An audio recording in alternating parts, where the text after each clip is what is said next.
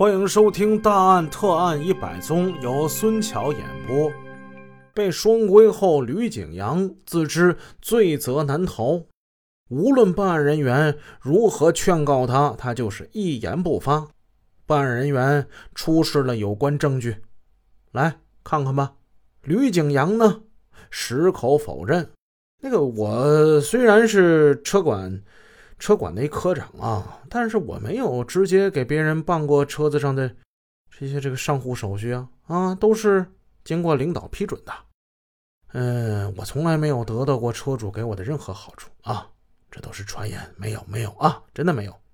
到了后来，他更是疯狂的叫嚣：“不是我没有问题啊，你们以为有，那么好，那你们你们可以定我的罪啊，你们就定呗啊，你们想定什么定什么。但如果没有呢？”最好你们快点放人啊，不然你们后悔都来不及。吕景阳大发官威，纪委的办案人员对这种人呢见多了，不管你此时多么的横，都无法掩饰自己内心的空虚、没底与恐惧。最终，吕景阳还是开了口，为了推卸责任，他把顶头上司李尚焕给供了出来。他说：“只要李尚焕在前面挡着，他什么事儿也就没有了。”然而这一次呢，自作聪明的吕景阳又一次错了。李尚焕当初答应说保他，但到了自身都难保的时候，他又怎么保别人呢？况且就凭他的本事，他又怎么会舍自己而保别人呢？吕景阳真的没有直接给别人办过车子的上户手续吗？他真的从来没有得到过车主给他的好处吗？在前文咱们提到一个雷小鹏，雷小鹏是广州的，这雷小鹏是何许人也呀？他怎么能一下子给那么多走私车办牌照呢？雷小鹏他乃是广州市保税区机动车检验站的站长。通过熟人介绍，他认识了吕景阳之后，他在张家界市交警支队办理了一百一十三辆非法进口车的上户手续，和吕景阳合伙干了一次又一次的这种幕后交易。据他交代，这一百一十三辆非法进口车，我没有经手办理任何一辆车的上户具体手续。都是张家界市交警支队车管科科长吕景阳负责办理的。雷小鹏还交代，这一百一十三辆车是分成了十九批办理的。那个每每一次我我来张家界之后，就通过电话，嗯联联系吕景阳，将上户需要提供的这些资料，嗯以及上户费用就交给他了。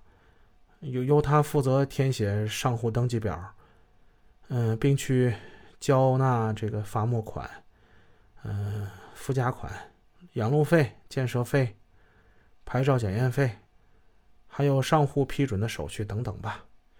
我我只是在宾馆里就等着吕景阳送办好的手续。这这这一百一十三辆车都都是这么办的。雷小鹏的交代给吕景阳当头一棒。此外，办案人员通过艰辛的调查取证，也掌握了许多足以令吕景阳死而无怨的犯罪证据。据查实，吕景阳至少犯有受贿罪、行贿罪、贪污罪，甚至还涉嫌滥用职权罪。一九九七年七月上旬，吕景阳给雷小鹏办理三辆无合法手续进口车上户和。五辆国产组装车上转户手续，这期间他共收取雷小鹏的包干费用二十四万元，除了实际开支，他个人得到的贿赂就达到十五点四一万元，这给国家造成了直接的经济损失五十二点九五万元。九七年七月下旬，他又与雷小鹏合作。给雷办理了七辆无合法手续的进口车上户手续，收受贿赂十九点一七九万元，给国家造成经济损失一百零三点三万元。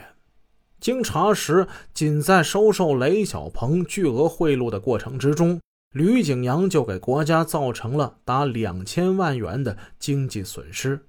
在办理这些手续时，吕景阳不但坑了国家，毁了自己，也毁了他身边好几个人，其中有他的妻子、亲戚、同事和朋友。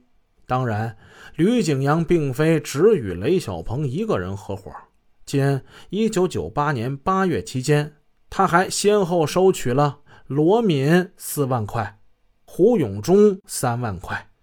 在收受贿赂的同时，吕景阳时刻没有忘记拉人下水。为了能赚更多的非法之财，为了能让自己埋藏的更加深一点他把得来的横财呢，就分散出一部分，行贿了有关人员。九七年六月到九八年八月，吕景阳为了在办理无合法手续进口车辆中获取更多的好处，便找到了张家界市交通局交通规费征集处车购办副主任田开龙。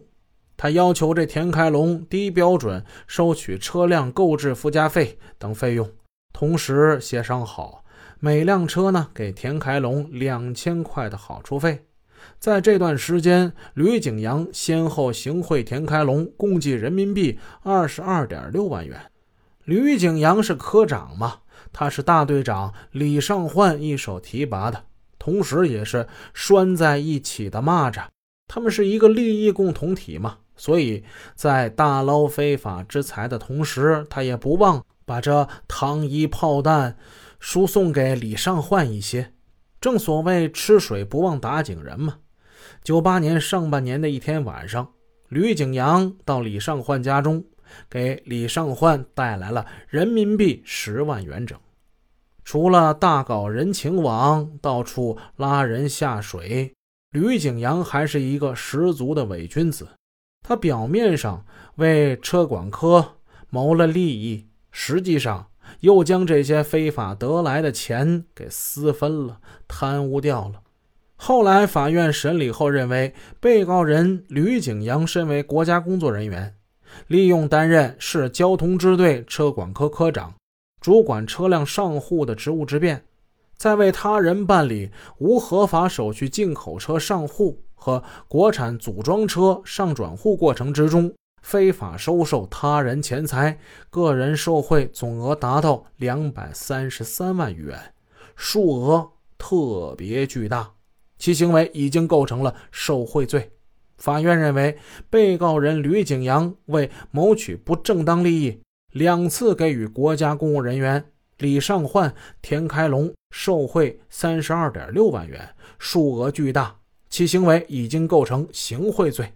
法院还认为，被告人吕景阳利用职务之便，指使他人侵贪私分公款六十一万余元，个人贪污十五万，其行为构成了贪污罪啊！行贿、受贿、贪污，这人全了。法院的一审判决已经下达，不过知晓案情的办案人员说，吕景阳的罪行。并不止这一些。本集已播讲完毕，下集内容更加精彩哦。